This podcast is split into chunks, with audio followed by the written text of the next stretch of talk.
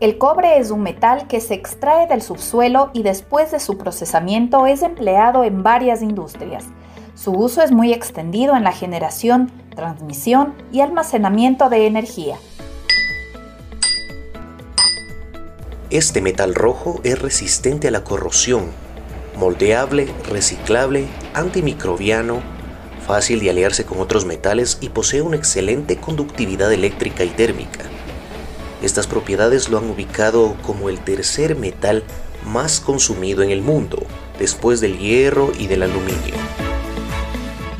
Bienvenidos y bienvenidas al podcast Energía para tu oído. El podcast del Ministerio de Energía, del Ministerio de Energía, donde encontrarás información interesante sobre los sectores de electricidad, hidrocarburos y minería como historia e información actual de nuestras actividades. No te quedes sin escucharnos. Hoy hablaremos sobre los usos del cobre. ¿Sabías que el cobre es indispensable para la elaboración de equipos electrónicos como tablets, iPads, celulares, computadoras, fibra óptica para la conexión a Internet y otros equipos, los cuales usamos diariamente? Así es, estos equipos contienen cobre. Por ejemplo, un computador contiene 2.5 kilos y un celular 16.6 gramos de este metal. ¡Qué interesante! El cobre es un elemento esencial en nuestras casas. Claro, las tuberías son hechas de cobre, lo que permite que el agua que usamos en nuestros hogares sea más pura y saludable. No solo las tuberías, también el cableado eléctrico, los aparatos de calefacción, conductos para el gas, tuberías de río contra incendios, aire acondicionado, así como otros artefactos que usamos diariamente funcionan gracias a este metal. ¿Sabías que el uso del cobre es primordial en la construcción de viviendas? Correcto. Se estima que una casa tradicional contiene 2.7 kilos de cobre por metro cuadrado. Estudios científicos destacan la propiedad antimicrobiana del cobre para prevenir infecciones. A continuación, el doctor Sánchez nos explica las razones.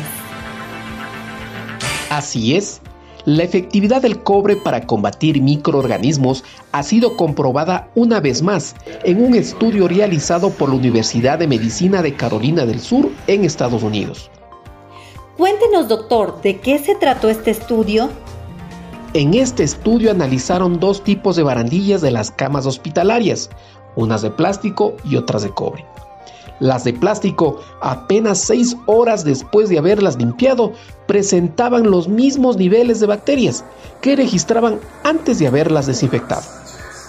Mientras que las barandillas de cobre mantuvieron una carga bacteriana 90% inferior a las de plástico, debido a que este metal tiene la propiedad de ser antimicrobiano. Excelente noticia, doctor.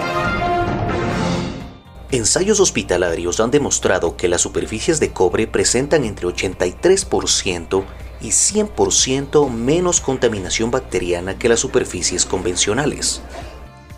Así es, existen alrededor de 300 combinaciones para uso hospitalario que contienen cobre como agente antimicrobiano lo que combate la proliferación de bacterias que amenazan la vida. En la actualidad, el cobre está siendo empleado en barandillas, grifos, pasamanos y manillas de puertas en las unidades de cuidados intensivos y pediatría, así como en otros insumos y equipos médicos. Como hemos escuchado, las aplicaciones del cobre se han expandido de manera asombrosa. Es por esto que la producción de este metal contribuye con el desarrollo de otras industrias, genera empleo y promueve un mejor nivel de vida. La versatilidad, propiedades y características del cobre continuarán aportando al desarrollo de la humanidad. El podcast del Ministerio de Energía, del Ministerio de Energía. No te quedes sin escucharnos y síguenos por todos nuestros canales y redes sociales.